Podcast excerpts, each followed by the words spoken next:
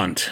Philipp, was ist denn los? Ich wollte ein bisschen entrüstet klingen, weil Sitte und Anstand sind im Tiefflug in der Fußball-Bundesliga. Es gelten einfach nicht mehr die guten Sitten von früher. Kolomouani streikt sich zu PSG, ist schon in Paris, wie die letzten Depeschen lauten aus dem Sky-Studio. Und man fragt sich so ein bisschen, muss das jetzt jeden Sommer so sein, dass irgendein Spieler in den Sack haut und sagt, ich möchte partout nicht mehr beim alten Club spielen, weil ich beim anderen mehr Geld kriege oder weil es PSG ist oder weil es Saudi-Arabien ist. Also das kann einen schon ein bisschen anwidern. Das ist ein ganz, ganz schwieriges Thema. Aber wirklich bei jedem Transferfenster ploppt irgendwie sowas auf. Es ermüdet auch insgesamt. Jetzt ist es natürlich auf einer sehr hohen Ebene, weil es ein sehr spektakulärer Spieler ist. Lass uns da ausführlich drüber reden. Aber ich hätte einen Vorschlag. Wir haben eine Anfangsmusik. Ähm, und jetzt halte ich fest, die fängt schmissig an. Da bin ich aber mal gespannt. Es hat übrigens einer geschrieben, was das genau für ein Instrument ist. Nicht nur, dass es möglicherweise eine Laute ist, die da geschlagen wird, sondern eine Fender Stratocaster. Hast du das gelesen? Ich kann den, äh, den, den, Musikanten mal fragen, wenn er möchte. Also, ja. ja. Dann aber lass uns doch mal reinhören, ob es denn wirklich eine Gitarre ist. Ich glaube ja. Also, es ist alles vorbereitet. Jetzt geht's los. Zeigler und Köster, der Fußball-Podcast von Elf Freunde. Was sind das für Leute? Was sind das für Leute? Das sind ja junge, hoffnungslose Leute. Ja, leck mich.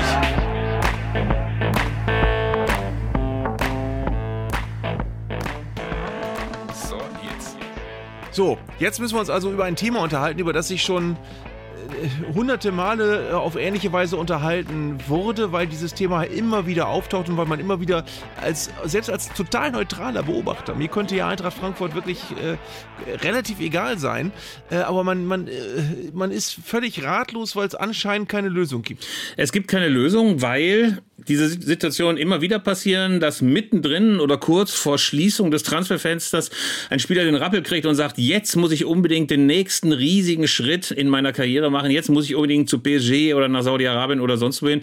Diesmal ist es Kolumani, der eine ganz großartige Saison bei Eintracht Frankfurt gespielt hat und bisher eigentlich auch den Eindruck gemacht hat, als ob er, falls es zu diesem Transfer, zu diesem Wechsel kommt, den noch anständig über die Bühne bringen will. Aber jetzt plötzlich scheint ihn der Hafer gestochen zu haben. Er ist bereits in Paris, hockt wahrscheinlich am Perl Lachaise oder äh, in Boulogne oder ähm, an der beinahe abgebrannten Notre-Dame-Kirche und wartet auf den Anruf, dass er endlich am Training teilnehmen kann. Aber das könnte noch ein bisschen dauern.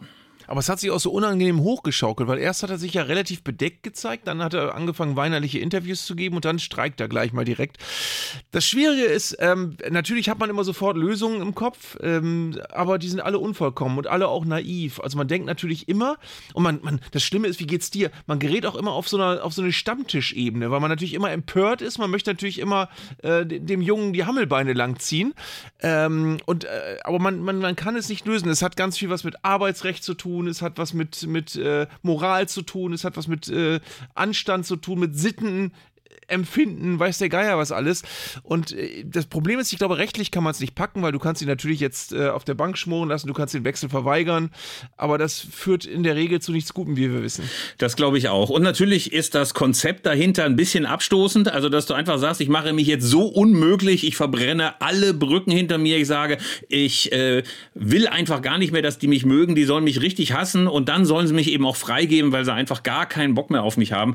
Sowas funktioniert natürlich nur, wenn du dich als Geschäftsmann, der Markus Krösche bei Eintracht Frankfurt natürlich auch ist, von sowas überhaupt beeindrucken lässt. Der wird sich natürlich auch denken, ich verzichte doch nicht bloß, weil der mal mit dem Fuß aufstampft auf die Millionen, die uns zustehen.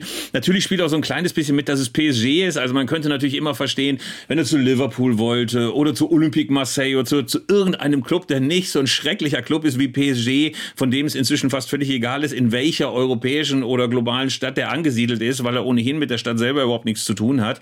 Also ähm, da ballt sich sehr, sehr viel, was Kolomani plötzlich relativ unsympathisch macht. Aber ähm, wahrscheinlich muss man auch milde sein, weil insgesamt ist das Fußballbusiness ja auch nicht dafür bekannt, dass es insgesamt jetzt Moral und Anstand so wahnsinnig hochhält.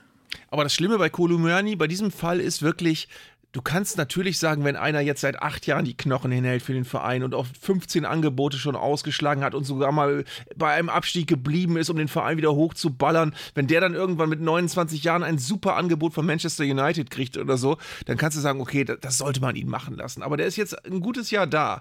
Den äh, kannte kaum jemand, bevor er bei Eintracht Frankfurt war. Eintracht Frankfurt hat ihm die Möglichkeit gegeben, der Kolo Myani zu werden, der er heute ist. Der war vorher talentiert, war ein talentierter äh, junger äh, Spieler, ein Aufstrebender, aber äh, er hat nicht annähernd die Reputation gehabt, die er jetzt hat. Und der Verein hat ihm das ermöglicht. Und dann kommen wir immer wieder an den Punkt, wo wir sagen, ja gut, aber Dankbarkeit kannst du in diesem Geschäft nicht erwarten und Moral kannst du auch nicht erwarten, offenbar. Aber was kann man denn dann erwarten? Also was kann man dann voraussetzen? Naiv, habe ich eben schon gesagt, sind die meisten Ideen, die man hat. Man kann zum Beispiel überlegen, müsste es nicht eigentlich äh, die, die UEFA sein, die sowas reglementiert? Weil den Verein kannst du es nicht überlassen. Die Vereine können ja nur äh, Kapital verbrennen, indem sie ihn jetzt äh, links liegen lassen und schmoren lassen oder indem sie ihn äh, nachgeben und ihn gehen lassen lassen. Ähm, beides nicht. Beides ich glaube, nicht das so große, ja, ich glaube, das große Problem eigentlich bei dieser ganzen Geschichte ist, dass der Spieler eben auch einen Wert darstellt. Und das macht es natürlich auch ein bisschen schwierig, über Sitte und Anstand zu reden. Ich bin ohnehin immer ein bisschen zurückhaltend, wenn so die Moralkeule geschwungen wird. Das ist nämlich insgesamt schon ein Business, in dem Sitte und Anstand nicht so wahnsinnig viel zu suchen haben. Das ist ja auch so der Grund, warum in diesen ganzen Clubs und in den Verbänden und in den angeschlossenen Betrieben wie Fernsehsendern und Beratungsfirmen alle mit diesen gestärkten Hemden und den weißen Turnschuhen und den Sakkos rumrennen, weil alle irgendwie den Eindruck Eindruck erwecken wollen, das sei doch ein seriöses Business mit Anstand und klaren Regeln. Aber wenn du dir dann so anschaust, wie um Spieler geschachert wird, wie der Kader aufgeräumt werden, wie Kicker irgendwann in die Walachei transferiert werden, bloß weil der Deadline Day naht. Da haben dann eben Moral und Anstand nicht so viel zu suchen. Und dann wird eben auch so geschachert wie auf so einem Viehmarkt kurz vor Feierabend, nur dass es hier eben nicht um Pfingstochsen geht, sondern um Spieler zwischen 19 und 36. Aber klar ist eben auch, wenn man jetzt mal nur isoliert auf Kolomani guckt, kann man eben auch feststellen, der hat noch einen langen Vertrag, dem rennt nichts weg. Äh, der ist jetzt nicht noch einer, der den letzten großen Vertrag machen muss, dass der jetzt schon nach Paris fährt und und sagt, Eintracht Frankfurt, was ist denn das für ein Club? Weiß ich ja gar nichts mehr von. Das finde ich ein bisschen arm. Ja, äh, es ist aber auch wirklich so, dass man, äh, wenn man dann weiter drüber nachdenkt, ich habe jetzt eben gesagt, also die, den Vereinen kannst du es letztendlich nicht äh, alleine überlassen, dann müsste es, es, es, es gibt eigentlich fast nur und ich bin ja der Moraltheologe unter uns, es gibt eigentlich fast nur moralische Lösungen. Das eine ist, theoretisch müsste man eigentlich ein Agreement treffen, weltweit unter allen zumindest großen Vereinen, dass man so einen Spieler dann einfach nicht nimmt. Wenn man, wenn man sagt, nee, komm, ab dem Moment, wo er streikt, ist der für uns tabu. Oder aber äh, man müsste äh, wirklich von Seiten des Fußballverbandes sagen, ein Spieler, der sich so verhält, und du kannst es ja prüfen, ob der spielfähig ist und sich einfach nicht zur Verfügung stellt, der verliert eben auch einen Teil seiner, seiner Rechte, einen Transfer anzustreben. Und den, den, den, den darf man dann mal eben ein Jahr nicht transferieren oder so. Das ist alles sehr, sehr unfertig in, in, in meinen Gedanken, aber das ist das, was einem dann irgendwie kommt, wenn du, wenn du ganz genau weißt, okay, die Vernunft wird es nicht sein, die Haltung und der Anstand bei Kolomoyani, da sollte man jetzt auch nicht mehr drauf bauen.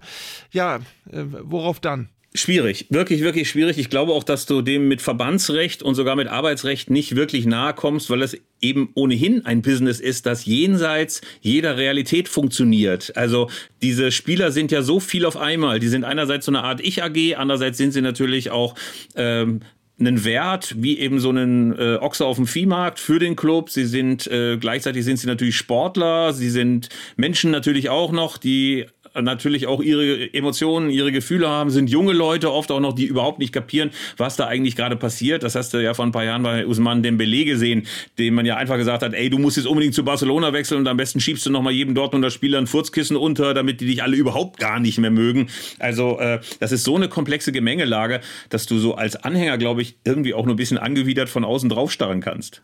Mhm. Aber als Symptom muss man ja auch sagen, ist es ja nichts anderes als eine Charakterschwäche, was er da offenbart. Das ist natürlich eigentlich für einen Spieler, der jung ist, der eine ganz große Nummer werden will, der seinen Marktwert steigern will, nichts, was ihm zur Ehre gereicht. Also man könnte eigentlich sagen, im Moment ähm, macht er sich gerade ganz dicke Kratzer äh, in seine, in seine Vita und die, die, müssen, die müssen sichtbar bleiben. Die, müssen, die muss man sichtbar machen und man muss, äh, deswegen ist es ja letztendlich auch so, dass solche Spieler werden in der Regel auch keine unantastbaren Weltstars. Spieler, die sich solche Sachen geleistet haben. Äh, Cristiano Ronaldo ist auf die Art und Weise eben noch nicht irgendwo äh, hingewechselt, indem er sich irgendwo weggestänkert hat oder Lionel Messi auch nicht. Also, oder doch ein bisschen, aber nicht ganz so. Äh, ähm, solche Spieler haben ein anderes Format und solche Spieler handeln nicht in ihrer jungen Karriere schon so, dass sie sich von einem Verein pampern lassen, der sie dann groß macht und dann sagen so, jetzt aber Stinkefinger. Das kannst du. Ja, da hast du recht. Da hast du recht. Und weißt du, was da nicht der Punkt ist? Ich glaube, da ist Dembele echt ein gutes Beispiel. Ich kann, wenn ich den jetzt inzwischen sehe, an nichts anderes denken als an diesen unrühmlichen Abschied aus Dortmund. Also dem haftet das an. Der kann jetzt noch dreimal auf dem Bierdeckel sämtliche Leute austanzen. Ich kann mich noch erinnern, was das für ein unwürdiges Theater war. Und ich glaube, dass das an Kolomouani auch hängen bleibt. Ich glaube, man ist auch nicht gut beraten als junger Spieler, wenn du das so machst.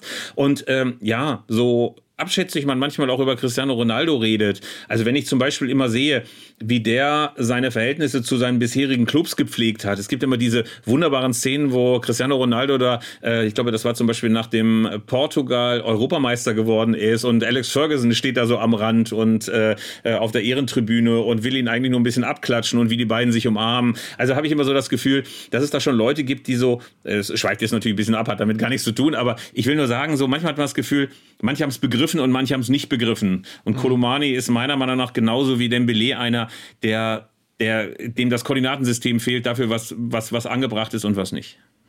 Es wird in diesem konkreten Fall nichts ändern, aber für mich wäre es eine, ein wichtiger erster Schritt, dass man wirklich als Verantwortlicher eines großen Vereins sagt, solche Spieler kommen für uns nicht in Frage. Einen, der sich so verhält, können wir nicht mehr gebrauchen. Den wollen wir unseren Fans nicht zumuten, auch wenn es ein fantastischer Fußballer ist. Aber da verzichten wir dann lieber auf den sportlichen Wert, wenn wir dafür ein, ein bisschen auch äh, unsere Haltung bewahren können.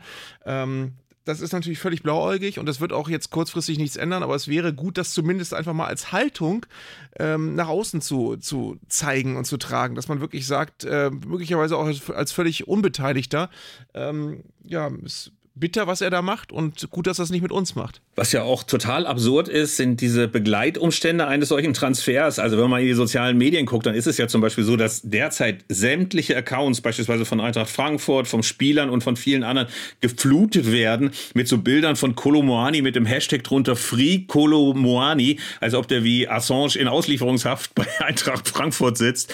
Da fragt man sich auch manchmal, ob die Leute völlig durchgedreht sind. Ähm, meiner Meinung nach ist das weder für Kol gut, noch ist es für PSG gut, die wenn man da auch noch ein bisschen nüchtern drauf schaut, auch keine gute Rolle spielen, weil sie dieses ganze Theater ja auch unterbinden können, indem sie könnten, sagen könnten, hey Leute, entweder wir einigen uns äh, oder es wird halt nichts, aber so geht das nicht, lieber Spieler. In den schwierigen Bereich des Arbeitsrechts geraten wir wiederum. Ich hatte dann auch noch die Idee, ob man nicht eigentlich vertraglich festschreiben müsste, dass ein Spieler sich vertragskonform verhält und ansonsten einfach nicht wechseln kann.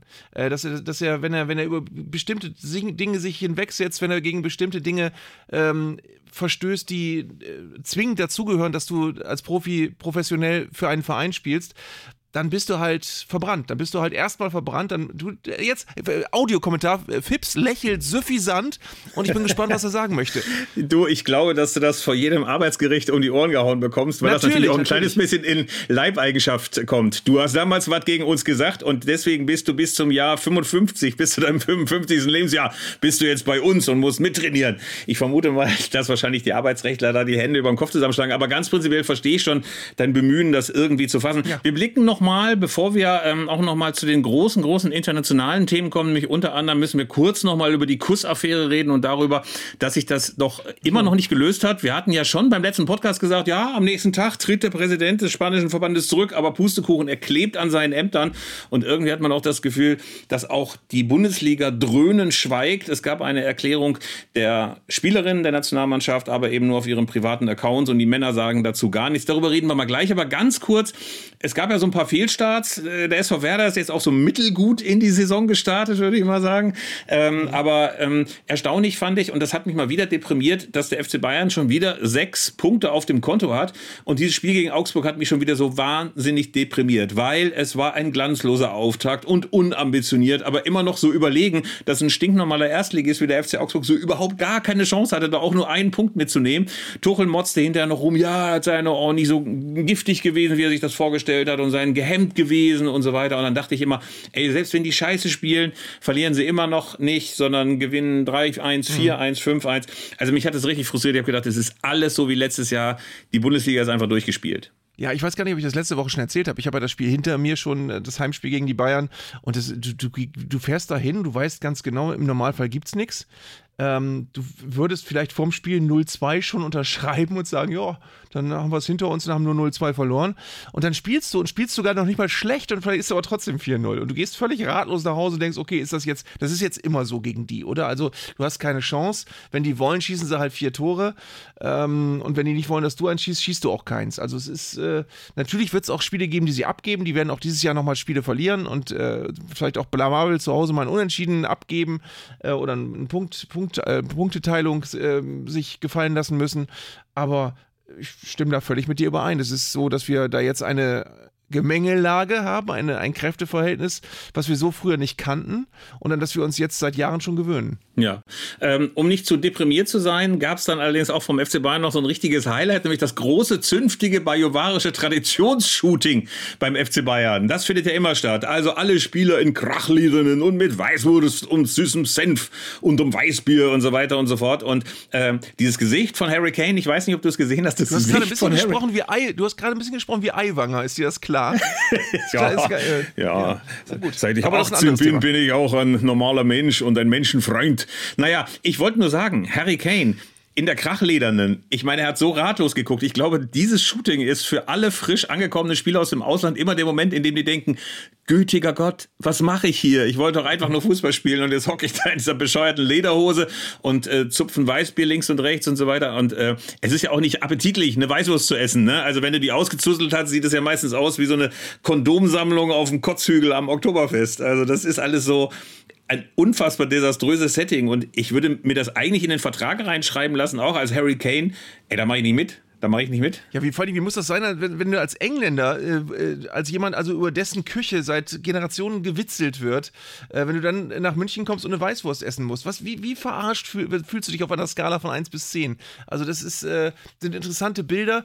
Ähm, und das mit der Lederhose, das finde ich auch, wahrscheinlich hat er das ein paar Mal schon gesehen, hat sich drüber totgelacht und jetzt steckt er selber drin im wahrsten Sinne des Wortes. Also, so geht das manchmal im modernen Fußball.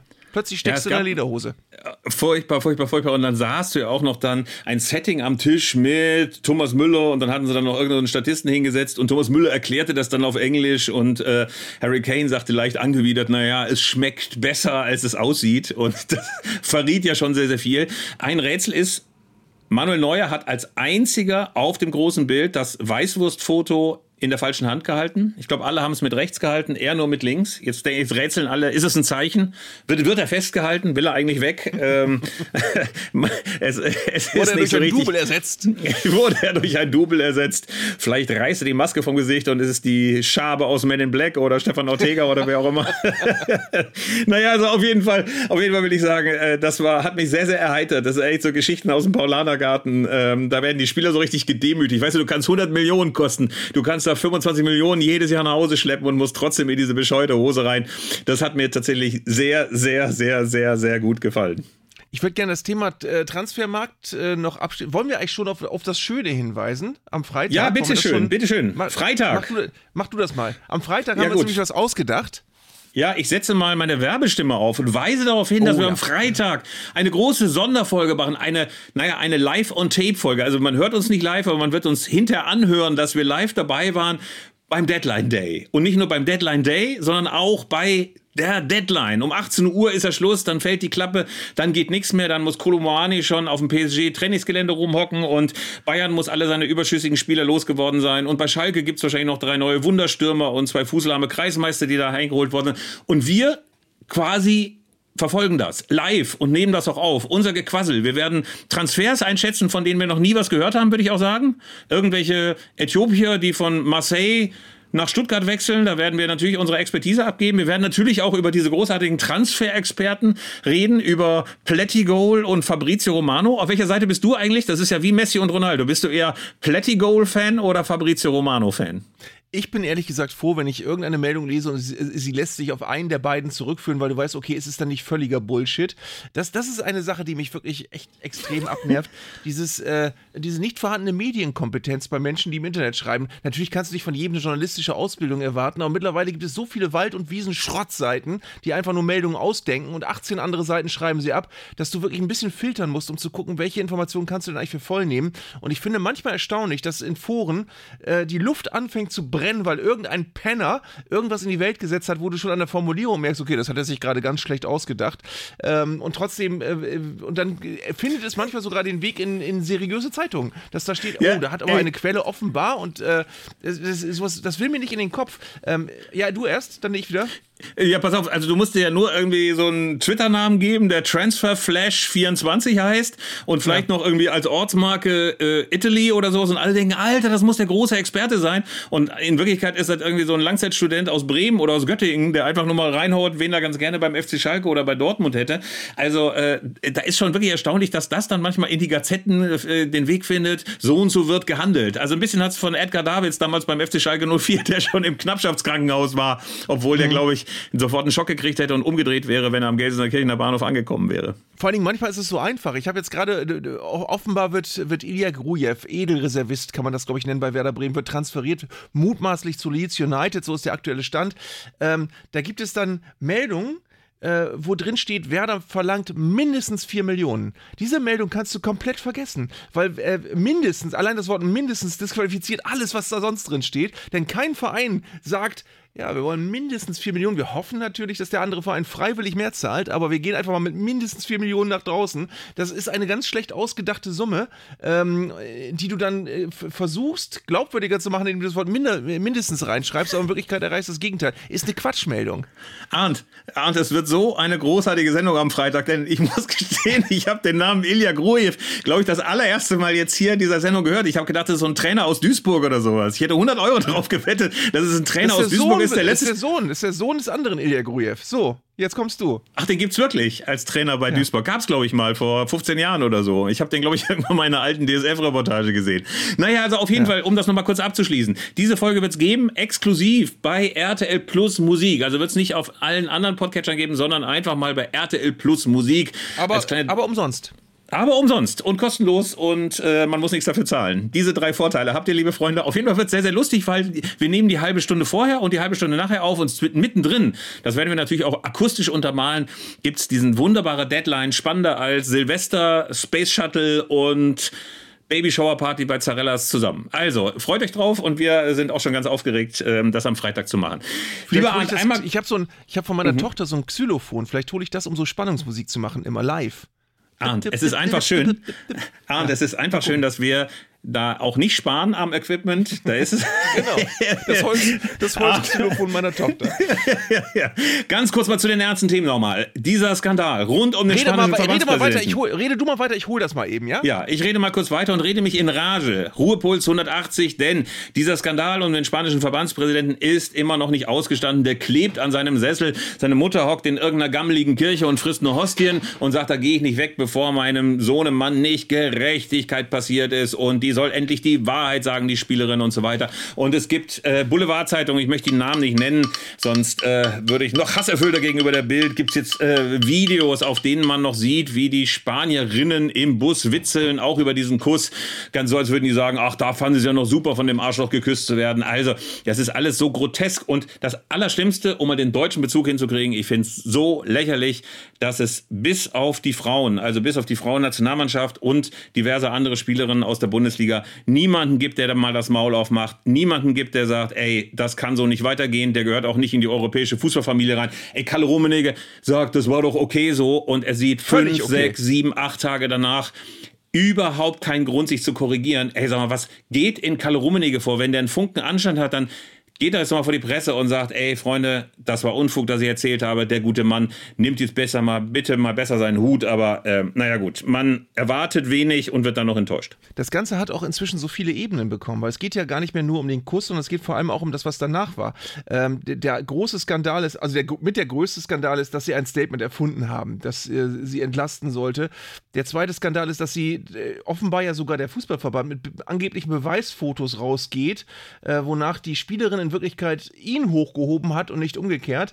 Ähm, dann wiederum kommen Videos, wo man sieht, nee, war schon so, dass der sie mehr angefallen hat als irgendwas anderes.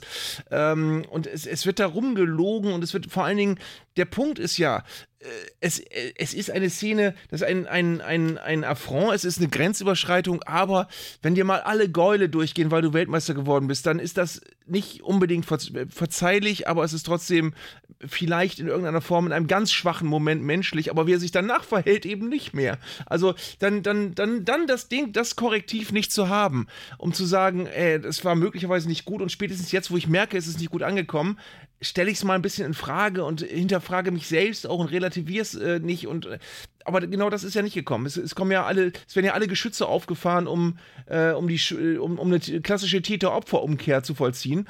Und ähm, es ist ja auch, das, das, Schlimme ist eben auch, wenn du dann anfängst, als spanischer Fußballverband dich zu entlasten und mit irgendwelchen Beweisfotos und Videos zu arbeiten, dann äh, spricht daraus ja ein gewisses Schuldbewusstsein. Weil wenn es wirklich so harmlos und Pillepalle wäre, wie alle am Anfang gesagt haben, dann würdest du ja nicht so rauskommen, würdest du sagen, komm Leute, lass uns nicht über diesen Kuss reden. Stattdessen wird da angefangen mit irgendwelchen James Bond-Geschichten jetzt und das ist, das ist einfach äh, unwürdig. Ja, das ist hochnotpeinlich und man würde sich in der internationalen Fußballfamilie wünschen, dass es dort klare Worte gibt. Aber wie gesagt, man hat so ein bisschen die Hoffnung aufgegeben, dass es dann so einen Selbstreinigungsprozess gibt, dass die Leute einfach sagen, ey, auf dem nächsten UEFA-Kongress, da wollen wir dich einfach nicht mehr sehen.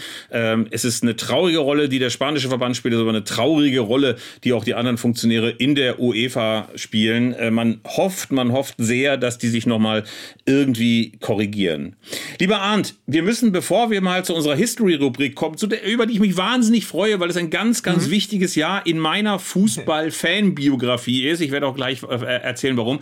Muss ich mal ganz kurz nochmal diesen Blick runter in die Regionalliga werfen. Erstmal, ich muss mich korrigieren. Ich habe ja leichterhin gesagt, hier diese diese Mannschaft SG Barockstadt Fulda Lehnertz, oh, das sei ja. der Nachfolger von Borussia Fulda. So ist es natürlich nicht. Ist Unfug, totaler Quatsch. Fakt ist einfach nur, dass die erste Männermannschaft von Borussia Fulda rübergezogen worden ist zur SG Lehnertz oder wie der Bums heißt und dass die Kollegen und Kolleginnen von Borussia Fulda eigentlich seither mit viel guten Willen, mit viel Engagement versuchen, den Traditionsverein am Laufen zu halten, sind runtergegangen, weit runter in die Kasematten des Amateurfußballs, arbeiten sich so langsam wieder nach oben und haben eben keinen einfachen Stand in Fulda, muss man sagen, in der Stadt, weil dort sehr, sehr viel so Lokalpresse, Politik und so weiter einfach nur zum klassenhöheren Verein stiert und alles, was die sagen, erstmal abfeiert und sagen, es ist super da und ähm, die Borussia aus Fulda hat es schwer. Unsere Solidarität gilt dann natürlich dem äh, Klassenniederen. Wir halten immer zu den Außenseitern und korrigieren das deswegen deswegen und sagen, Borussia Fulda lebt und äh, der Nachfolgeverein ist nicht der Verein mit dem komischen touristischen Namen. Barockstadt. Hört sich auch schon ein bisschen komisch an. Ansonsten, Arndt, muss ich dir sagen, ich war in der Regionalliga bei einem Spiel. Oh. Rate mal bei welchem welchen. Hat es irgendwas mit Arminia Bielefeld zu tun? Nein, es hat nichts mit Arminia Bielefeld zu tun. Das soll auch die einzige Erwähnung in diesem Podcast bleiben. Oh, Nein, Moment, ich war beim. Entschuldige, du hast gar nicht gemerkt, dass ich äh, Arminia Bielefeld mit Regionalliga assoziiere. Mir ist natürlich klar, dass die in der dritten Liga spielen. Ist dir gar ja, nicht danke. aufgefallen? Nein, ist mir gar nicht aufgefallen. Ich bin, äh, pass auf, für Arminia Bielefeld, um das noch zu erwähnen, geht es wirklich noch darum, in der dritten Liga den Anker zu werfen. 1 zu 1 gegen Regensburg. Es war kein gutes Spiel. Es haben die Leute auch sofort wieder gepfiffen, alle schon wieder auf der Zinn. Es ist alles ganz schrecklich. Nein, ich war beim Spiel BFC Dynamo gegen Karl Zeiss Jena. Und das ist schon das zweite Spiel des BFC Dynamo, das ich in den letzten Monaten gesehen habe. Das erste war so ein Freundschaftsspiel gegen Hertha und da hatte ich ja auch viel gemotzt darüber, hier Türsteher-Szene und alle maximal tätowiert und äh, schnell auch ähm, mit einem hohen Ruhepuls. Nein, diesmal war es gegen Karl Zeiss Jena ein ganz, ganz hervorragendes Spiel und ganz ehrlich, Art, das war im Sportforum Hohenschönhausen und das war genau das, was man eigentlich von Fußball möchte.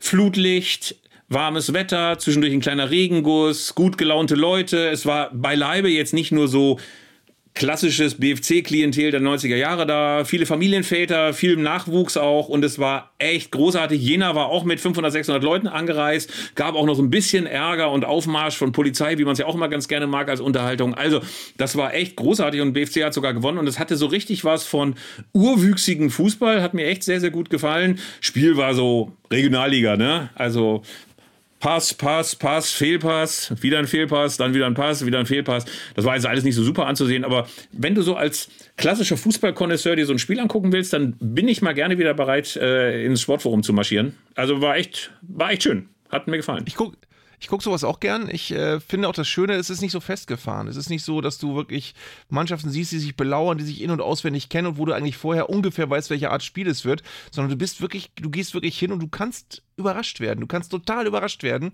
Ähm, und das ist eine, eine Atmosphäre und, und, und vor allen Dingen auch ein, ein Umstand beim Schauen eines Fußballspiels, den wir uns auch aberzogen haben in den letzten Jahren, uns ein bisschen abgewöhnt haben.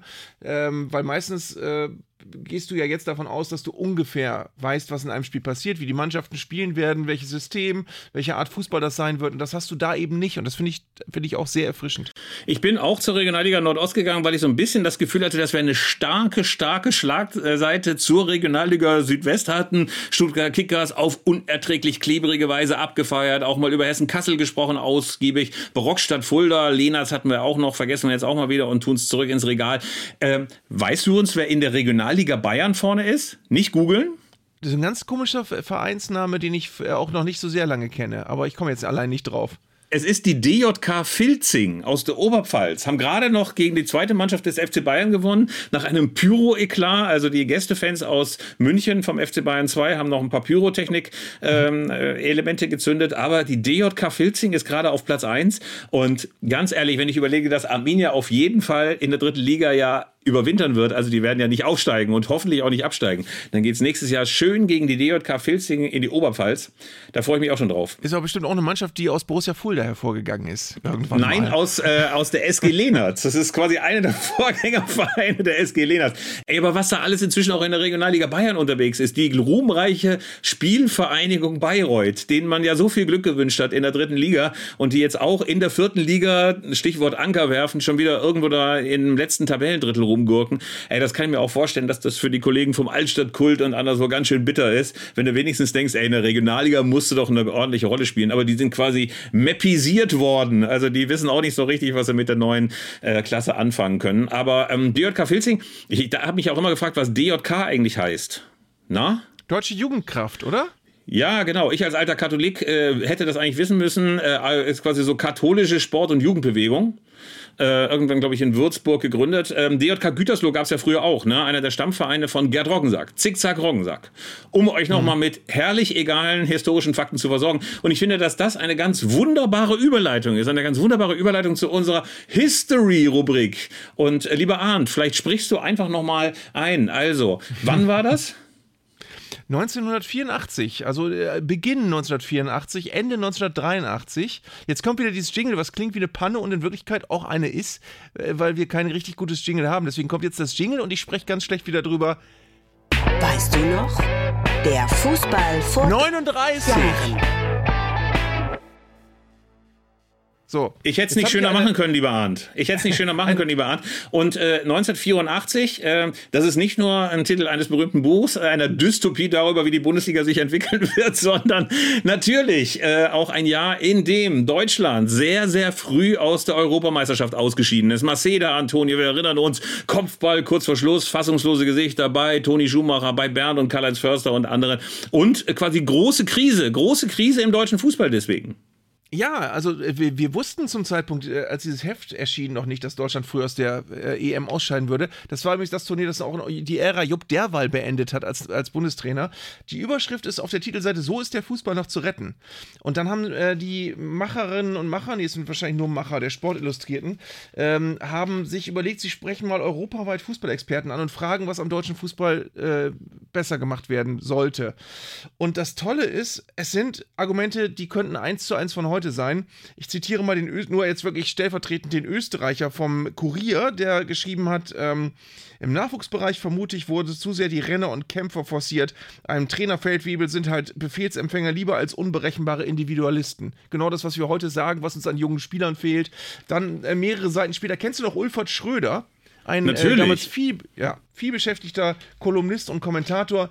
Ähm, der geschrieben hat, äh, auch zur Nationalmannschaft, das Wort von der Krise reicht nicht mehr. Da ist mehr kaputt. Oder besser gesagt, der Profifußball befindet sich im Umbruch. Gesetze und Voraussetzungen verändern sich und alte, immer wieder gemachte Fehler schlagen durch. Jetzt ist der Punkt erreicht, wo kluge Leute ihre Köpfe anstrengen und neue Ideen, neue Denkstrukturen finden müssen, Analysen erstellen, die Ursachen herausfinden, Pläne entwickeln. Das war vor 40 Jahren und äh, es könnte von heute sein. Das ist allerdings ohnehin ein Phänomen, dass man sich immer mal wieder durch die Zeitungs- und Zeitschriftenarchive wälzen kann und man wird eigentlich immer die gleichen apokalyptischen Rufe, dass jetzt der Profifußball endgültig am Ende ist. Also es gibt zum Beispiel aus Anfang der 70er auch ganz, ganz viele Abhandlungen, Bücher darüber, wie unendlich kaputt und moralisch verkommen der Profifußball ist. Also das scheint als Begleiterscheinung immer weiter dazuzugehören. Aber wir sind uns natürlich sicher, dass wir jetzt tatsächlich an dem Punkt angekommen sind, an dem es einfach überhaupt nicht mehr weitergeht. Äh, ich kann allerdings so diesen extrem negativen Blick auf das Jahr 1984 nicht so nur was abgewinnen, weil 1984 wurde der VfB Stuttgart deutscher Meister und man glaubt es ja nicht, ich war damals noch Stuttgart-Fan, weil meine Mutter mir ja ein Trikot geschenkt hatte vom VfB Stuttgart, glaube ich, noch mit Frottesana-Werbung. Auf jeden Fall äh, war ich ein großer Anhänger der Meistermannschaft unter Helmut Benthaus, der damals schon die Schweizer Staatsbürgerschaft hatte und mit Basel, glaube ich, mal Meister geworden war und jetzt unbedingt auch in Deutschland Meister werden wollte. Und mein großes Idol war Karl-Heinz Förster, ne? Ja, der, natürlich. der Treter mit dem Engelsgesicht, wie er früher genannt wurde, der auf, auf alles trat, was sich bewegte. Also so wie Uli Borowka, wie früher der Kollege Höttges und andere, einfach mal auf alles getreten. Ähm, auf jeden Fall war das eine großartige Mannschaft. Helmut äh, ähm, Rohleder als äh, Torhüter natürlich, dann Hermann Ohlicher, Askar Sigurvinsson war auch da. Ich habe ja immer auch gedacht, später, man staucht sich ja die Vergangenheit auch so zusammen, dass Didier Six, der Franzose, damals auch schon beim VfB gespielt hätte, aber erst ein Jahr später. Ne? Der sah ja so ein bisschen aus wie Pepe Nietnagel, so ein bisschen in die Jahre gekommen. äh, auf jeden Fall hatte der, glaube ich, auch, wenn ich mich richtig erinnere, bei diesem legendären, bei der Schlacht von Sevilla äh, 82 auch, glaube ich, einen Elfmeter verschossen, ne, für die Franzosen. Ja. Ich weiß es nicht mehr genau. auch. Kann irgendwie sein. Kann auf jeden Fall sein. Auf jeden Fall war das eine großartige Mannschaft. Und dann Neckarstadion, letzter Spieltag gegen den HSV, verloren sie zwar 0 zu 1, aber danach im offenen Wagen mit Gerd Meyer Vorfelder durch Stuttgart. Und ich war stolz, auch in Bielefeld. Aber direkt danach habe ich dann meinen Fehler erkannt und habe mich War das abgewandt. nicht sogar. und War, war das nicht sogar ein direktes Endspiel, wo der HSV, wenn er noch 5 zu 0 gewonnen hätte, glaube ich, sogar den VfB noch abgefangen hätte. Aber sie haben nur 1 zu 0 gewonnen durch ein Tor von Milewski, glaube ich.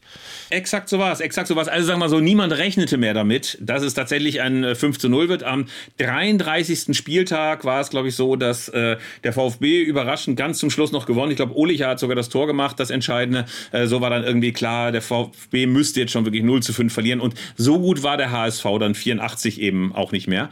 Übrigens, was auch super war, bevor du noch Ja. deine Fakten... Helmut Benthaus war der allererste, das vergisst man oft, der sowohl als Spieler als auch als Trainer deutscher Meister wurde. Der war, ist Ja. 64 mit dem 1. FC Köln Meister geworden und dann eben 84 mit Stuttgart. Ja. Ähm, ich möchte diese, diese fantastische Sportillustrierte nicht ganz äh, einfach so jetzt wieder. Nein, um Gottes Willen. Noch, pass auf, zum einen ist es so, wir sind zwar ein Fußball-Podcast, aber ich möchte bei den Namen des Jahres doch noch an einige andere Ereignisse und Menschen erinnern. Zum einen, Gott hab ihn selig, René Weller ist Boxweltmeister geworden, der WAA, durch einen K.O.-Sieg über James Ortega im Jahr 83. Jürgen Hingsten, Weltrekord im Zehnkampf mit 8779 Punkten. Elmar Bormann wird Fechtweltmeister. Äh, Fecht, Fechten Kennst du das? Weißt du das noch? Fechten wurde damals immer von Stefan Lazar kommentiert. Das war so ein, ich glaube, Deutsch-Rumäne mit so einem ganz, ganz, er hat so ganz leise gesprochen und hat immer, sieht da Funken aus, Erde, sieht da Funken aus, Erde, jetzt geht sie an die. Und das ist so, der hat so ganz, ganz, ganz leise und intensiv gesprochen. Dann haben wir Deutschland und daraus äh, resultiert wahrscheinlich dieses Panikthema über die Nation- Nationalmannschaft. Deutschland hat sich ganz, ganz hauchdünn für die Euro qualifiziert durch ein 2 zu 1 kurz vor Schluss gegen Albanien in Saarbrücken. Gerd Strack entscheidender Torschütze. Äh, und das war die Zeit, da hat man gegen Albanien eigentlich mit einem zweistelligen Sieg noch gerechnet. Das war damals noch alles ein bisschen anders. Ähm, Ulrike Meifert, Hochsprung-Weltrekord, 2,03 Meter. Ähm, so, dann haben wir Willi Wühlbeck, 800 Meter Weltmeister. Und dann haben wir Andreas und Thomas Steinmeier, Radball-Weltmeister. So. Da sind sie wieder. Da sind sie wieder. Aber ganz kurz mal, Jürgen Hingsen. Ich habe ja diese Ja. Duelle, ich glaube, äh, äh, nee, war das Harald Schmidt? Äh, Gegen wen kämpfte immer noch mal Harald Schmidt bei 400 Meter Hürden? Edwin Moses gegen Edwin Moses. Ich bringe das immer durcheinander. Und äh, Jürgen Hingsen kämpfte gegen Daley Thompson und verkackte am Ende aber trotzdem immer so genau. ein bisschen. Ja, genau. Und äh, Jürgen Hingsen, ich weiß nicht, war das die 84er Fehlstartnummer, wo er fünfmal oder siebenmal oder neunmal hintereinander einen Fehlstart hingelegt hat? Jetzt ich glaube, es war bei der Olympiade 84. Ja. Naja, auf jeden Fall war es äh, ähm, äh, großartig. Oh, ganz Reach wichtig, out. ganz wichtig. Jetzt schreiben wieder Leute, oh nein, Olympiade ist der Zeitraum zwischen zwei Olympischen Spielen. Ähm, ja. Das ist mal so eine, so eine typische Besserwisser-Nummer. Ist es aber nicht mehr. Man kann inzwischen auch zu Olympischen Spielen Olympiade sagen. Das steht, glaube ich, sogar im Duden. Ich habe noch was ganz Wichtiges aus diesem Heft. Schätz mal, wer von äh, den deutschen Frauen zum attraktivsten Bundesliga-Profi gewählt wurde. Von allen. Er ist sogar leicht bekleidet hier im Heft zu sehen. Das ist, so. muss immer Hansi Müller gewesen sein. Nein. Dann- ich, darf nur mit Ja oder Nein antworten. Dann Christian Schreier. Nein, Christian Schreier sei ist mal einer aus. Ist jetzt, ist, jetzt Ja. ist unklug, wie du rangehst, wenn ich mit Ja oder Nein antworten darf. Ach so, okay, pass mal auf. Nee, äh, äh, dann machen wir das mal kurz, ein bisschen Teekesselchenartig. Es ist ein Mann. Ja. Äh, er spielt beim FC Bayern. Ja. Er spielt äh, im Sturm. Nein. Er hat lange Haare. du jetzt, jetzt, jetzt gehst du sehr geschickt ran an die Nummer. Er hat lange Haare. Nein, nicht so. Also es ist nicht Sören Lerby. Nein.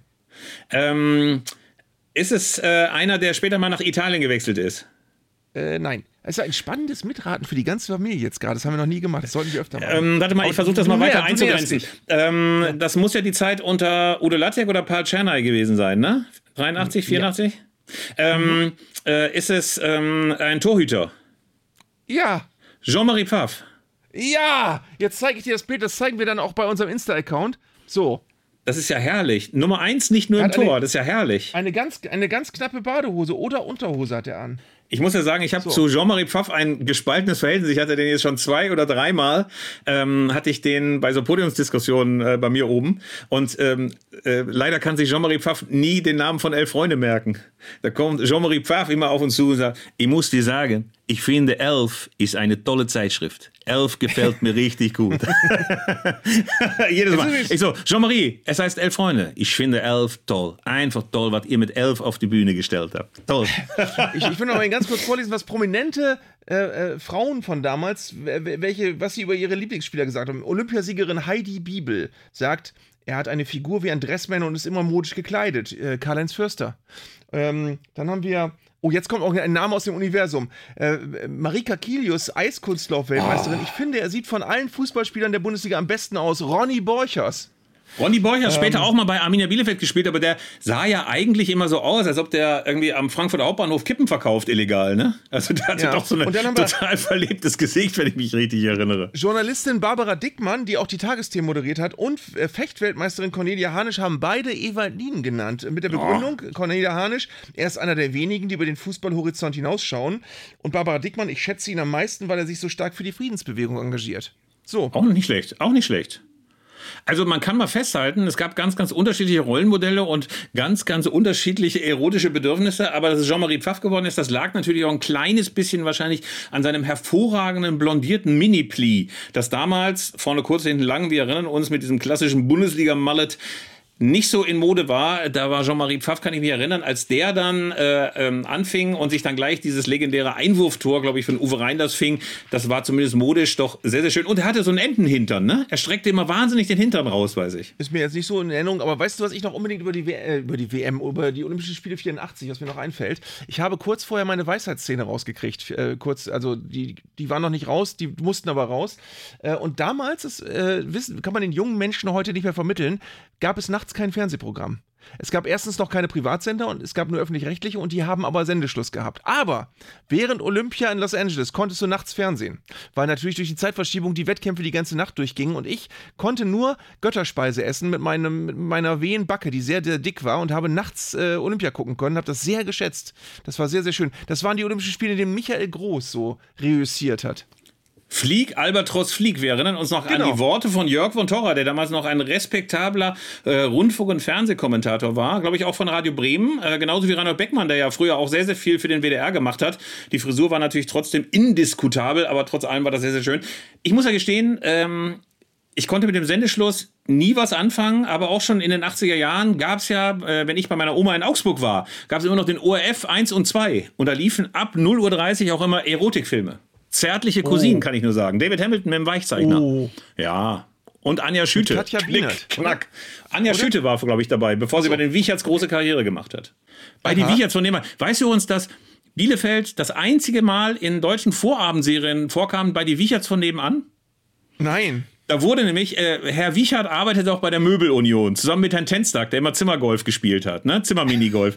Pass auf, auf jeden Fall, die Möbelunion, die hatte ihren Hauptsitz in Gütersloh und ein einziges Mal fuhr Herr Wiechert aus der Transitstadt West-Berlin rüber nach Westdeutschland zur Möbelunion nach Gütersloh. Und das Posthochhaus am Bielefelder Kesselbrink hatten sie dann so umgestaltet, dass so Möbelunion drauf stand. Ey, und wir alle in Bielefeld, unreflektierte Lokalpatriotismus, ja, Möbelunion, Kesselbrink, Posthochhaus.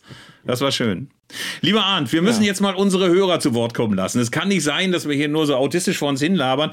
Es ist ganz, ganz klar, es ist ganz, ganz klar, die Hörer müssen jetzt zu Wort kommen. Und deswegen bitten wir jetzt mit Tusch und mit viel Applaus unseren Redakteur im Studio, Tim Pommerenke, rein. Tim, du hast wieder einmal einen Waschkorb voll ausgedruckter Mails mitgebracht. Lieber Tim, was gibt's denn an äh, Hörernöten, an Höreranfragen, an Hörerwünschen? Ja, hi an euch beide. Als nach 84 Geborener lausche ich euch ganz gespannt hier. und äh, habe heute zwei Mails für euch und eine kleine Überraschung zum Abschluss. Fangen wir mal mit den Mails an. Ähm, Daniel Deichmann aus Mainz hat uns geschrieben und wünscht sich von euch eine kleine Begriffsdefinition zum Thema Traditionsvereine. Seine Beobachtung, Clubs wie Schalke, Dortmund, Kaiserslautern, HSV, gar keine Frage Traditionsvereine. Aber dann geht schon los mit Clubs wie Freiburg oder Mainz, was sein Verein ist, wo man eher nicht von Traditionsverein sprechen würde. So seine Einschätzung. Deswegen hat Daniel ein paar Fragen geschickt. Ja. Was macht einen Traditionsverein aus? Muss er zum Beispiel ab 1970 Bundesliga gespielt haben? Sind Traditionsvereine ein fester Kreis, zu dem kein weiterer Verein mehr zustoßen kann? Und aus dem auch kein Verein wieder ausscheidet?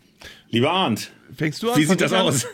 Nein, ich möchte unbedingt anfangen, weil Ja. wir natürlich schlecht geredet haben, hässlich geredet haben über so ruhmreiche Clubs wie der FSV Mainz 05, dessen Name ja schon verrät, dass er 2005 gegründet worden ist. Also insofern wollen wir da gegenüber den Mainzern, die ja auch noch dieses pittoreske, traditionelle Stadion da draußen auf der Wiese stehen haben, äh, wollen wir nicht mehr zu reden. Nein, nein, nein, um Gottes Willen. Äh, Spaß beiseite und Ernst beiseite. Es ist ja so, ähm, man redet schnell darüber, das sind nur Traditionsvereine und andere nicht. Und natürlich gibt es da keine Kriterien, äh, die man jetzt so streng anlegen würde. Und natürlich ist der SC Freiburg, obwohl er ja den Freiburger FC als Stadtersten da rausgemobbt hat, ist das natürlich auch ein Traditionsverein. Insofern ist das möglicherweise auch ein Attribut, das man gar nicht mehr so benutzen sollte. Ich glaube, lieber Arndt, ich weiß nicht, ob ich dir da quasi äh, nur noch beipflichte. Ich glaube, es geht eher darum, was diese Clubs in ihren Fans auslösen, ne? welche Bedeutung sie haben, welche Kultur sie pflegen, wofür sie stehen. Ich meine, der FC Union, den gibt's auch erst seit 1966 so richtig mit ein paar Vorgängervereinen. Den FC haben sie nach dem Krieg neu gegründet aus Köln ähm, ähm, und so weiter und so fort. Also natürlich ist das ein unscharfer Begriff und natürlich gibt es viele Clubs, die auch schon früher eine ganze Menge gerissen haben. Der VfL Wolfsburg war ja auch schon direkt nach dem Krieg äh, durchaus erfolgreich. Also das ist, glaube ich, ein unscharfer Begriff. Oder, oder wie willst du das sehen, Arndt? Ich, ich finde, es gibt verschiedene Kategorien. Natürlich ist, äh, ist der FC Augsburg ein Traditionsverein oder natürlich ist auch Mainz 05 ein Traditionsverein. Aber es gibt dann eben noch die Kategorie der Bundesliga-Traditionsvereine, also der Vereine, die eine lange Bundesliga-Geschichte haben.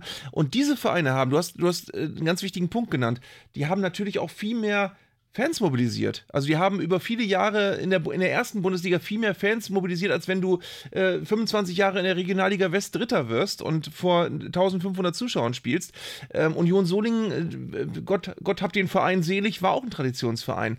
Aber das sind eben keine Vereine, die äh, über ein solches äh, Aufkommen von, von aktiven Fans verfügen.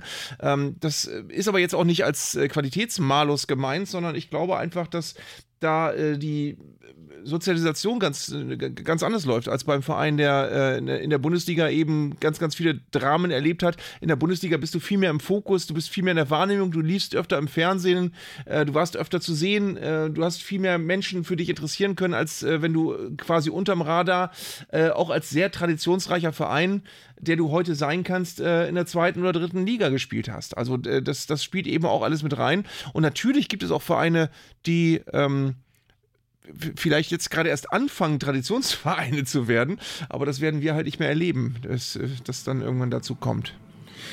Ohne das jetzt auch zu sehr ausschweifen zu lassen, ich glaube, da müssten wir eigentlich nochmal in der Folge dezidiert darüber reden, auch über die Frage, was ist eigentlich ein Derby? Ich glaube, es geht eigentlich auch ein bisschen darum, wie viele Geschichten erzählt man eigentlich von deinem Verein? Wie viel Mythos ist um deinen Club herum?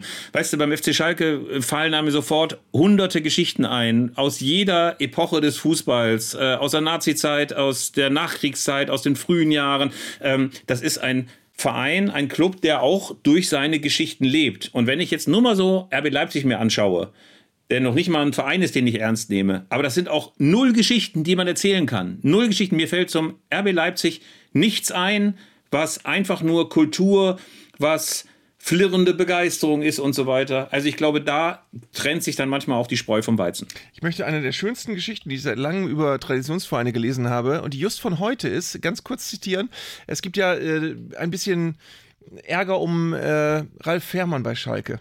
und äh, um, um die Torhüterfrage und äh, ich will das jetzt nicht im Einzelnen wiedergeben. Fährmann hatte wohl mehr oder weniger die Zusage, dass er jetzt erstmal die Eins bleibt, dann war er verletzt, jetzt ist Müller im Tor und soll wohl erstmal auch im Tor bleiben. Jetzt gibt es ein bisschen Knies zwischen den Beratern und das Schöne ist, es gibt einen, einen, Bild.de-Artikel über das Ganze und die wollten äh, dokumentieren, wie sehr Ralf Fährmann Schalker durch und durch ist und haben dann erwähnt, dass er als Tattoo eine Uhr hat mit der Uhrzeit 19 Uhr und 4 also 19.04 und dann steht da in Klammern Schalkes Gründungsdatum ähm, weil die ja am 19.04. Gegründet, gegründet worden sind. Das heißt, die heißen Schalke 04, weil sie im April gegründet wurden, ähm, laut Bild.de von heute. Ähm, ja, ja ähm, genauso wird es sein, genauso wird sein. Was mich allerdings 19. an Tattoo, und das ist das letzte, ja, das ist das letzte Mal, dass ich von Arminia Bielefeld rede, aber ein Kumpel von mir hat sich mal besoffen in Brighton ein Arminia Bielefeld Tattoo stechen lassen und hat das eh in der Mitte vergessen. Dann stand da nur noch Bielefeld drauf. Insofern fast so schlimm wie das 19. 19. April äh, äh Tattoo von Ralle Fährmann. Übrigens können wir auch mal in Zukunft nochmal drüber reden, über Zoff zwischen Beratern. Das ist auch eine endlose Reigen an Stories. Ganz, ganz großartig. Aber lieber Tim, was ist denn die zweite Zuschrift? Weil ich bin eigentlich schon gespannt auf die Überraschung nach der zweiten Zuschrift. Oh ja. Ja, um eine Tradition geht es auch in der Mail von David Ramsayer aus dem Schwarzwald. Die ist knackig formuliert, deswegen lese ich die einmal komplett vor. Wie bewertet ihr das Sterben der Schweigeminute? Seit ein paar Jahren ist sie nicht mehr Standard, stattdessen wird nur noch geklatscht oder nach zehn Sekunden abgebrochen. Irgendwie ist damit doch auch ein altes Fußballelement gestorben. Wie seht ihr das? Also mir ist das ehrlich gesagt gar nicht aufgefallen. Also ich habe immer gedacht, das wäre nach wie vor so. Also dass das nicht eine ganze Minute ist, ist mir auch bewusst. Das sind dann meistens eher so 25 Sekunden oder so. Aber dass auch geklatscht wird. Also ehrlich gesagt habe ich das noch gar nicht gemerkt. Also ich traure gerne mit, aber ich, mir ist noch gar nicht aufgefallen. Ähm, ich war, war, vor kurzem direkt beteiligt, weil beim Eröffnungsspiel äh, Werder Bremen Horst-Dieter Höttges geehrt hat, den verstorbenen 74er Weltmeister und totale Vereinsikone. Und ich muss sagen, aus meiner äh, Rolle als jemand, der immer ein bisschen, bisschen mit beteiligt ist an solchen Szenarien, weil ich muss die Gedenkminute an- und abmoderieren und ich muss äh, an, und abmoderieren, was passiert. Ich bin ein großer Freund äh, des, äh, ich, weiß, ich weiß gar nicht, wie man das nennt, des ehrenvollen Applauses stattdessen, weil Gedank Gedenkminuten haben die große Schwäche, dass du immer irgendwelche Vollschwachmaten hast, die versuchen zu stören. Du hast immer irgendwelche Leute, die im Hintergrund brüllen und dann hast du 15 Leute, die sagen, Ruhe! Und du hast immer so ein, ein, ein sehr, ein sehr unfeierlichen Moment, der in, in so eine Gedenkminute reinplatzt. Also, dass du wirklich eine Gedenkminute hast, die wirklich total ergreifend ist, ist sehr selten der Fall. Ich finde aber wiederum, wenn du so ein Porträt von irgendeinem verstorbenen Vereinsheroen oder großen Fußballer siehst und das Stadion erhebt sich und klatscht, finde ich das sehr viel äh, emotionaler und sehr viel berührender, als wenn du eine Gedenkminute hast, wo irgendwelche Leute reinkrakehlen. Deswegen, ich habe lieber den Beifall, ich habe lieber keine Stille. Ähm, und äh, das, das, ich, ich finde, das tut der, dem, dem Zweck, einen Spieler zu ehren, ähm, sehr viel besser. Kann ich auch ein bisschen nachvollziehen. Ich finde das auch manchmal dann so, dass alle Leute fast angstvoll draufstarren, ob jetzt diese Schweigeminute tatsächlich eingehalten wird oder ob es dann nochmal zehn Deppen im Auswärtsblock gibt, die dann gerade zu diesem Zeitpunkt ihre Bierbestellung durchgeben. Also das finde ich insofern auch ganz gut. Einmal ist das ja wahnsinnig schief gegangen, ähm, als äh, Queen Elizabeth gestorben ist und äh, auch in Schottland natürlich ihr geehrt werden sollte und natürlich auch applaudiert werden sollte. Und die Celtic-Fans hielten, glaube ich, ein Transparent hoch, auf dem stand, if you hate the royal family, clap your hands. Und und alle klatschten. Insofern äh, ist das dieses eine Mal ein bisschen schief gegangen, aber ansonsten finde ich, dass das auch eine durchaus ehrenvolle Form der Würdigung sein kann. Ähm, Tim, aber jetzt die Überraschung bitte. Wir haben eine kleine Premiere. Ob das eine Tradition wird, wissen wir nicht. Aber wir lassen erstmals einen Hörer hier direkt in der Sendung zu Wort kommen, nämlich Leonard Dukalik. Ähm, liebe Grüße nach Wien. Der ist meiner Aufforderung nachgekommen, nochmal eine Sprachnachricht zu senden der hatte uns so eine, ich nenne es mal eine medienästhetische Stilkritik geschickt, die ich ihn gebeten hatte, nochmal auszuführen. Kleine Erinnerung, er hatte sich gestört, dass die TV-Bilder in der Bundesliga neuerdings so auf Hochglanz getrimmt würden, unnötig mit der Schärfe gespielt wird, etc. Und ihr habt seine Kritik nicht geteilt. Wir hören seine Replik. Lieber Arndt, Philipp und Tim, als ähm, Konsument der Fernsehbilder, die in Österreich normalerweise so produziert werden. Und ganz speziell, nachdem mein Club FC Admira Wacker Mödling vor letzter Saison abgestiegen ist und ich jetzt überwiegend die zweite österreichische Bundesliga im Fernsehen verfolge, ist es natürlich dann sehr auffällig, wenn ähm, in Deutschland eine gewisse Amerikanisierung der Fernsehbilder stattfindet, während man hierzulande noch ungefähr dasselbe äh, Fernsehübertragungsvergnügen hat, das man aus den 80ern und 90ern kennt. In dem Sinne muss man natürlich verstehen, dass es dann ein bisschen ein Kulturschock ist, wenn man die verzweiflungsverzerrten Gesichter irgendwelcher Fans in Superzeitlupe und mit Großaufnahme in tiefen Unschärfe dann sieht und sich dann denkt, was hat das jetzt genau mit dem Spiel zu tun, das ich mir da gerade anschauen möchte. Ganz ehrlich, ich habe gar nicht mehr zugehört, was der Leonard gesagt hat, aber das ist natürlich äh, ganz großartiger Wiener Dialekt. Also er kann gerne immer wieder neue Sprachnachrichten schicken. Und lieber Tim, wir danken dir ganz herzlich für die Hörerpost. Äh, eine Sache muss ich nochmal anfügen, die wir jetzt nicht in der Hörerpost abgefrühstückt haben. Es gab ganz, ganz, ganz, ganz, ganz, ganz viele Rückmeldungen auf den Riediger, den Selbstbefriediger, äh, diesen Chant aus den DDR-Oberliga-Stadien. Und es wurde mir eine Fülle, eine Fülle von weiteren Beleidigungen aus den Oberliga Oberligastadien ähm, zugesandt. Und unter anderem, wer es richtig abgekriegt hat, war der Keeper Ruth Walleit, der als Bodo Eierkopf beschrien wurde. Es gab ganz, ganz viele äh, Beschimpfungen zu verschiedenen Vereinen, ob es Kaisers Jena war, ob es äh, der FC Karl Marxstadt war und so weiter. Ich würde mal sagen, lieber Arndt, wir machen unbedingt mal eine richtige Ostfolge, damit wir nicht immer diesen komischen Westüberhang haben. Ich finde, wir sollten uns unbedingt mal der DDR-Oberliga, der DDR-Liga, den großartigen Vereinen, den großartigen Anhängern äh, gerade in den 40 Jahren deutsche Teilung widmen. Äh, und da werden wir das mal alles abfrühstücken. Aber schön war vor allen Dingen eine Zuschrift, dass einer sagte, er könne das gut verstehen, dass den Riediger das genervt hat, dass er immer selbst Befriediger gerufen würde. Er könne das beurteilen. Und dann guckte ich auf seinen Namen, wie hieß er? Auch Steffen Riediger. und und ihn haben wohl auch sämtliche Leute immer, immer, immer mit dem Chant genervt. Aber Philipp, wir lesen jetzt nicht diese Mail vor von dem einen, der uns geschrieben hat, dass der ehemalige Torwart von Hessen Kassel mal neben ihm gewohnt hat, dessen Frau sich immer nackt auf der Terrasse gesonnt hat. Die lesen wir nicht vor. Nein, vor allen Dingen Wieso? Deswegen Ne? nicht. Vor allen Dingen deswegen nicht, weil offenbar das dann auch zur ähm, na, ich kann es auch nicht sagen. Ich kann es auch nicht sagen. Wir Nein, sind ja wir- jugendfrei. nein, nein. Im Gegensatz zum Fußball, im Gegensatz zu Kolomoani, ist das ein Podcast mit Sitte und Anstand, ihr lieben Freunde, ihr lieben Freunde. Wir halten die Etikette hoch und verabschieden uns auch jetzt, weil gerade, gerade die Stunde voll wird. Die Stunde voll wird mit unserem Gerede über die Möbelunion in Gütersloh, über Kolomoani, über Harry Kane beim Weißwurstessen. Habe ich noch irgendwas vergessen? Jürgen Hingsen. Jürgen Hingsen, der großartige Fehlstarter von Los Angeles. Ulrike Nasse-Meifahrt. Äh, wen haben wir noch gehabt? Äh, Marika Kilius war auch ebenfalls in der Sendung. Ach, meine Güte, ein Füllhorn, ein Füllhorn. Und wir nicht vergessen, wir sind schon am Freitag wieder da mit dem Deadline Day, mit, hast du das Xylophon inzwischen? Wir könnten einfach diese ganz Hast du das großartige sogar schon Folge. gespielt? Hast du das einfach nicht gehört? Nein, bitteschön. Moment. Könntest du bitte einfach mal das Intro spielen, beispielsweise von Was? Blinded by the Lights von Manfred Mann's Earth Band, bitte. Nee, Moment, da bist du tiefer.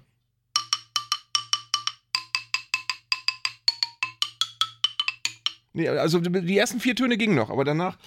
Wieso, wieso blinded by the light? Warum um alles in der Welt jetzt blinded by the light? Ich habe ich hab vorhin so eine Oldie-Sendung gehört. Ich habe vorhin eine Oldie-Sendung gehört und das ging direkt vom Ohr ins Hirn und ins Herz, mein Lieber. Ich bin eben schon 51. In meiner Jugend war das in. Ja. Meine Güte, blinded by the light.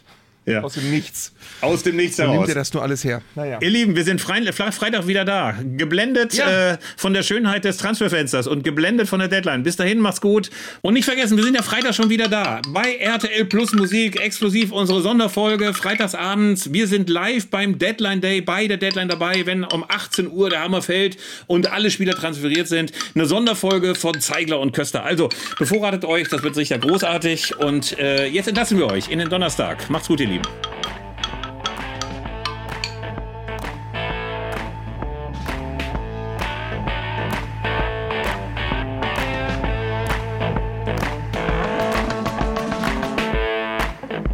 Das war Zeigler und Köster, der Fußball-Podcast von Elf Freunde. Ihr hörtet eine Produktion im Auftrag der Audio Alliance. Koordiniert hat diese Folge der Kollege Tim Pommerenke. Die Aufnahmeleitung besorgte Jörg Groß-Kraumbach und Sprecherin war Julia Riedhammer. Für das Design des Podcasts war Lukas Niehaus verantwortlich. Die Öffentlichkeitsarbeit lag in den vertrauensvollen Händen von Franziska Schmidt und die Podcasts bei Elf Freunde werden von Luis Richter koordiniert. Am Mikrofon saßen bei Köster und Zeigler, wenig überraschend, Philipp Köster und Arndt Zeigler.